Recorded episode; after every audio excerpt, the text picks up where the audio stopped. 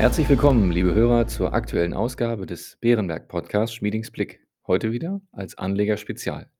Unser Chefvolkswirt Holger Schmieding und ich möchten Sie wie jede Woche mit den wichtigsten ökonomischen Einschätzungen versorgen.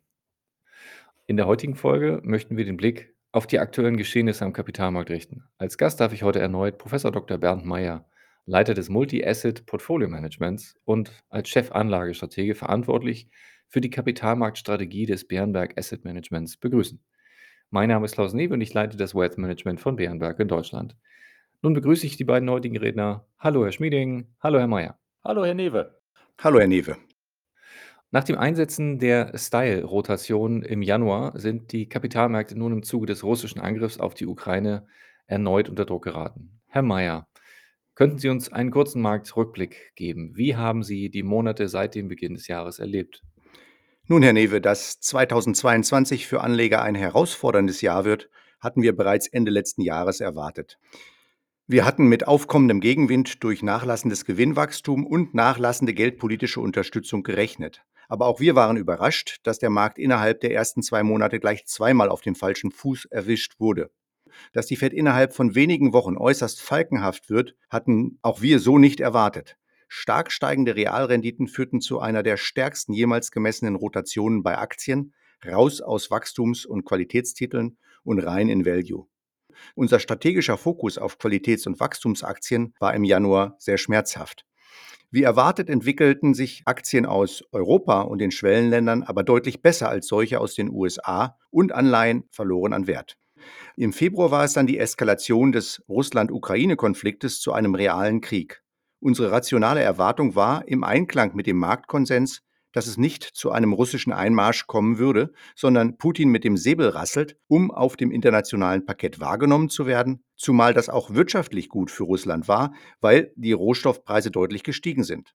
In der Folge korrigierten Aktienmärkte vom Hochpunkt Ende letzten Jahres bzw. Anfang dieses Jahres um 10 bis 20 Prozent. Europäische Aktien, insbesondere aus der Eurozone, leiden durch die räumliche Nähe sowie die Energieabhängigkeit von Russland besonders stark unter dem Konflikt und verloren knapp 20 Prozent. Die Renditen fielen wieder zurück, Wachstums- und Qualitätstitel schlugen sich wieder besser, auch Anleihen sicherer Häfen waren wieder gefragt, konnten die Verluste von Anfang des Jahres aber nicht ausgleichen. Rohstoffe legten deutlich zu. Letztlich haben nur die Rohstoffeanlegern seit Jahresbeginn positive Renditen beschert. Anleihen und Aktien verloren gemeinsam deutlich, das heißt die Diversifikation zwischen Aktien und Anleihen funktionierte wie erwartet nicht. Und bei Aktien erwiesen sich die Schwellenländer, natürlich mit Ausnahme von Osteuropa, als deutlich stabiler als die USA oder Europa. Kommen wir vom Rückblick zum wirtschaftlichen Ausblick. Herr Schmieding, die sich stetig ändernde Nachrichtenlage und die erhöhte Unsicherheit in Europa erschwert verlässliche Prognosen. Könnten Sie trotzdem kurz skizzieren, wie sehr der Krieg und seine Folgen die deutsche und europäische Wirtschaft in den kommenden Monaten treffen könnten? Ja, Herr Newe, die Unsicherheit ist tatsächlich außergewöhnlich groß.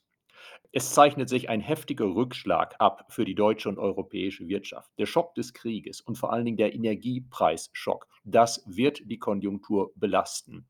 Aktuell sieht es so aus, als würde der Aufschwung nach dem Abflauen der Omikronwelle der Pandemie als würde dieser Aufschwung verschoben werden, als würden die deutsche und die europäischen Wirtschaften bis etwa Mai in Stagnation verharren, bevor es dann wieder aufwärts gehen kann.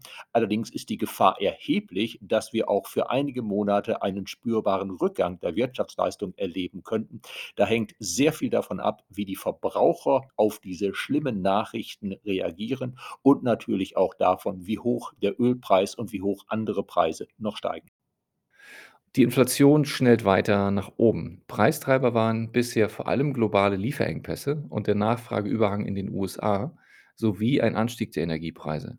Nun kommt Putins Krieg gegen die Ukraine dazu, der die Preise für Energie und andere Rohstoffe nahezu explodieren lässt. Denken Sie, dass wir bald den Höhepunkt der Inflation erreicht haben?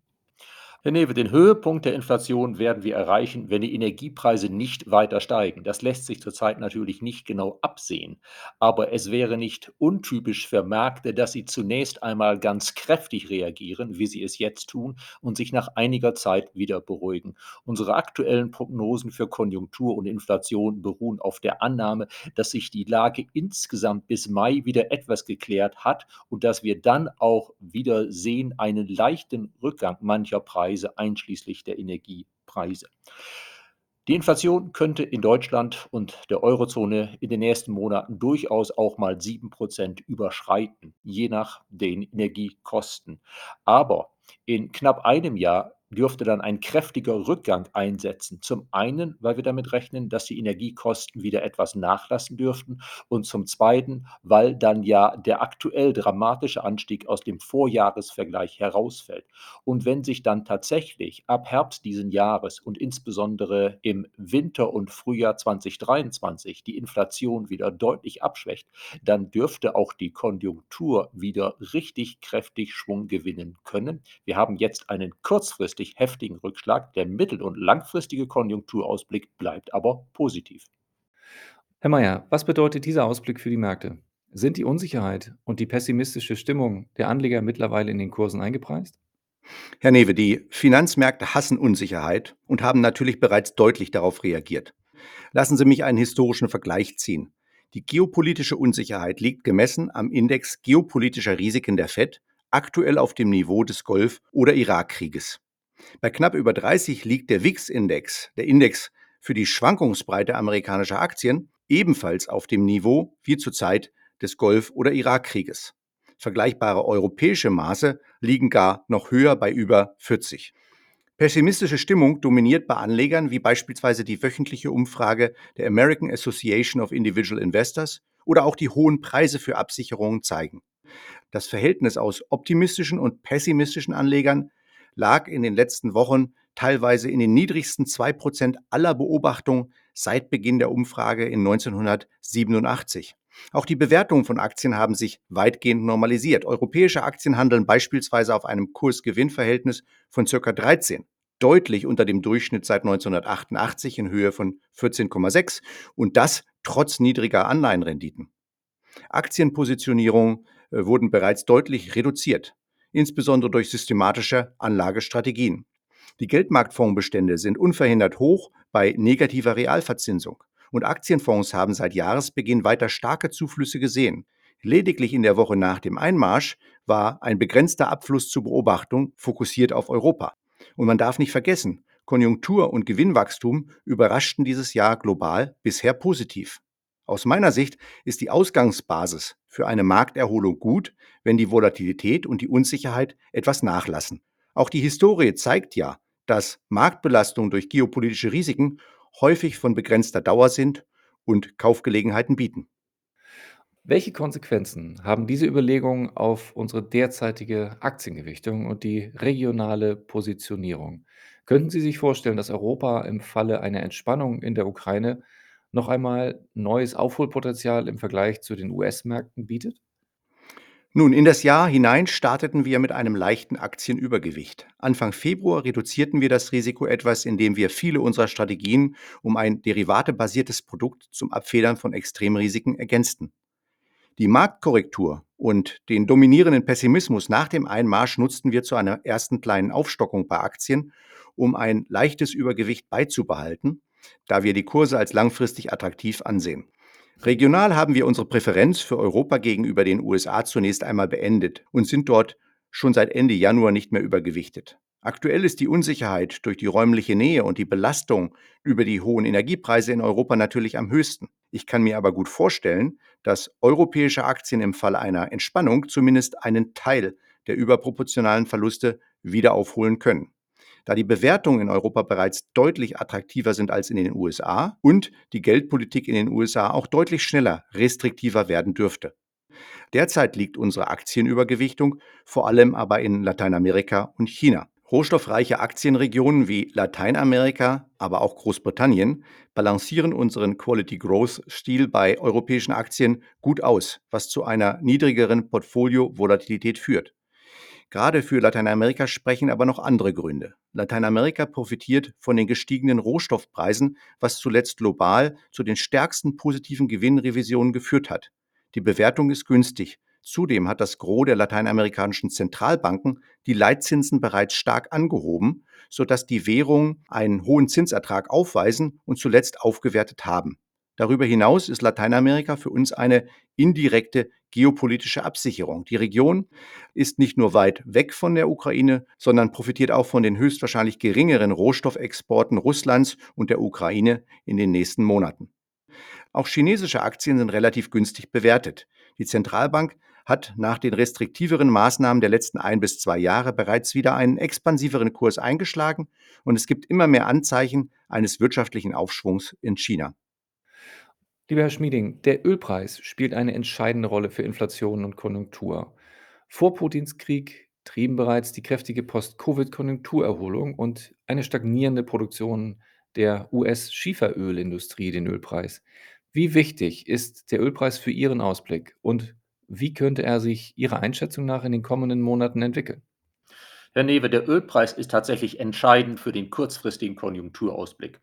Zusammen mit den Erdgaspreisen geht halt Erdöl sehr direkt in die Inflationsrate ein. Wenn Verbraucher wesentlich mehr für Heizung, Strom und für das Betanken der Autos ausgeben müssen, haben sie weniger für andere Dinge. Das heißt, es droht ein Rückschlag bei den Verkäufen anderer Güter und Dienstleistungen kurzfristig. Ein höherer Ölpreis verteuert auch die Produktionskosten der Unternehmen. Aber das ist die kurzfristige Sicht. Wir glauben, dass mittel- und langfristig die Lage sich wieder deutlich entspannen wird. Zum einen sind wir ja unter Schmerzen dabei, langsam unsere Abhängigkeit von fossilen Brennstoffen, gerade auch von Erdöl und wahrscheinlich Erdgas, zu vermindern. Zum anderen haben wir jetzt bei Öl und Gas Preise erreicht, wo tatsächlich andere Anbieter sich bemühen werden, mehr davon an den Weltmarkt zu liefern. Auch die Fracking-Industrie dürfte in den USA wieder in Gang kommen. Wir rechnen für unsere Prognosen damit, dass der Ölpreis von einem Wert um die 125 Dollar pro Barrel in den beiden kommenden Monaten dann bis Anfang nächsten Jahres wieder auf 90 Dollar pro Fass zurückgehen kann. Natürlich sind die Risiken, dass es kurzfristig noch zu einem deutlich weiteren Überschießen des Ölpreises kommen kann, groß. Das würde aber wahrscheinlich eher dazu führen, dass mittel- und langfristig dann es mehr Angebot und weniger Nachfrage gibt und damit mittel- und langfristig der Ölpreis Preis sogar wieder stärker sinken kann. Also wir müssen kurzfristig durch eine schwierige Phase durch. Der mittel- und langfristige Ausblick ist meines Erachtens nur sehr begrenzt eingetrübt. Um beim Thema zu bleiben, Herr Mayer. Rohstoffe bewerten sich bereits seit Jahresanfang als stärkste Anlageklasse. Hauptgrund dafür ist der russische Angriff auf die Ukraine. Welche Rolle und Chancen räumen Sie Rohstoffen in diesem Jahr noch ein? Nein, Herr Newe, es ist nicht nur Putins Krieg. Rohstoffe haben sich auch bereits davor sehr gut entwickelt und dafür gibt es mehrere Gründe. Ein Umfeld höherer Inflation und negativer Realverzinsung war historisch in der Regel gut für die Entwicklung von Rohstoffpreisen. Dazu kommt auf der einen Seite die strukturelle Nachfrage nach insbesondere Industriemetallen aufgrund der Elektrifizierung und den grünen Technologien. Und auf der anderen sehr niedrige Lagerbestände und fehlende Produktionskapazitäten aufgrund nur geringer Investitionen der Rohstoffproduzenten in der letzten Dekade. Aus diesen Gründen sind wir ja bereits mehr als ein Jahr breit in Energierohstoffen und Industriemetallen investiert, neben einer deutlichen Position in Edelmetallen, insbesondere Gold. Unser direktes Rohstoffexposure in ausgewogenen Strategien betrug schon im letzten Jahr deutlich mehr als 10 Prozent. Putins Krieg stellt jetzt lediglich einen weiteren Treiber der Rohstoffpreisentwicklung dar. Rohstoffe sind damit aktuell eine Absicherung gegen geopolitische Risiken. Das bedeutet aber auch, dass die jüngst deutlich angestiegenen Rohstoffpreise die Gefahr einer gewissen Korrektur bergen, sollte sich die Lage in der Ukraine stabilisieren und etwas mehr Klarheit bestehen. Das gilt insbesondere für Energierohstoffe, ausgewählte Metalle und auch Weizen. In der mittleren Frist bleiben aber Industriemetalle und einzelne Edelmetalle durch den Trend zur Dekarbonisierung und alternativen Energien gut unterstützt, zumal sich dieser Trend durch den Krieg noch einmal beschleunigen dürfte. Ich erwarte, dass Rohstoffe in den nächsten Monaten teuer, aber auch sehr volatil bleiben. Wie konstruieren Sie in diesen volatilen Phasen Ihr Portfolio? Auf welche Möglichkeiten der Absicherung greifen Sie bei einer Anlagestrategie zurück? Nun, für mich bleibt bei der aktuell hohen Unsicherheit eine breite Diversifikation ein unbedingtes Muss, und zwar über Anlageklassen, Regionen und Sektoren hinweg. Wir haben ja bereits darüber gesprochen, dass Staatsanleihen sicherer Emittenten dieses Jahr nicht geeignet waren, zumindest einen Teil der Verluste bei Aktien auszugleichen, trotz massiver Nachfrage nach sicheren Häfen in der Woche nach dem Einmarsch. Gold und insbesondere andere Metalle wie Nickel, Palladium und Aluminium oder Energierohstoffe haben deutlich besser zur Absicherung funktioniert. Breites Rohstoffexposure gehört für mich im aktuellen Umfeld weiter in ein Multi-Asset-Portfolio. Dazu kommt natürlich die regionale Diversifikation. Ich habe ja bereits über China und Lateinamerika gesprochen. Eine Diversifikation in diese Regionen erscheint mir dieses Jahr auch aufgrund der unterschiedlichen geldpolitischen Ausrichtungen besonders effektiv. Dort haben die Zentralbanken die Zinsen bereits weitgehend angehoben. Und angesichts der Kombination aus einem Marktumfeld, das Extrembewegungen begünstigt, beispielsweise weil Anleger vermehrt prozyklisch agieren oder mittels ETFs passiv investieren, und der Tatsache, dass Staatsanleihen sicherer Emittenten keine überzeugenden Diversifikationseffekte mehr aufweisen, ist auch eine Absicherung gegenüber extreme Marktbewegungen mittels derivativer Finanzinstrumente ein möglicher Weg. Wir haben begonnen, viele unserer Multi-Asset-Strategien mit einer kleinen entsprechenden Position auszustatten.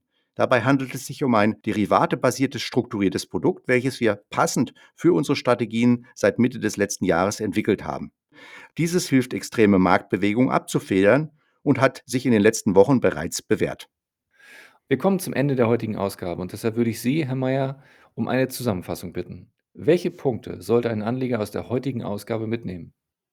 Panik und übermäßiger Pessimismus sind nicht angebracht. Wir halten es für wahrscheinlich, dass sich die Unsicherheit im zweiten Quartal etwas zu legen beginnt. Die Ausgangsbasis für eine Markterholung ist dann gut. Aktienmärkte haben korrigiert, Bewertungen und Positionierungen sind niedriger, Pessimismus dominiert. Das Verhältnis aus Rendite und Risiko bei Aktien erscheint mir für die kommenden Monate gut. Das Jahr bleibt aber anspruchsvoll mit viel Unsicherheit, dem Ende der Zentralbank Anleihenkäufe und ersten Zinserhöhungen. Das spricht gegen eine übermäßig offensive Aufstellung. Und angesichts der vielfältigen Unsicherheit ist grundsätzlich eine breite Diversifikation und eine balancierte Positionierung wichtiger denn je. Meine Herren, ich danke Ihnen für Ihre heutigen Einschätzungen und damit verabschieden wir uns von Ihnen, liebe Hörer. Gerne, Herr Newe. Sehr gerne, Herr Newe. Wir hoffen, es hat Ihnen gefallen und in jedem Fall freuen wir uns auf Ihre Fragen oder Anregungen per E-Mail an schmiedingsblick.beerenberg.de. Bleiben Sie gesund und bis kommende Woche.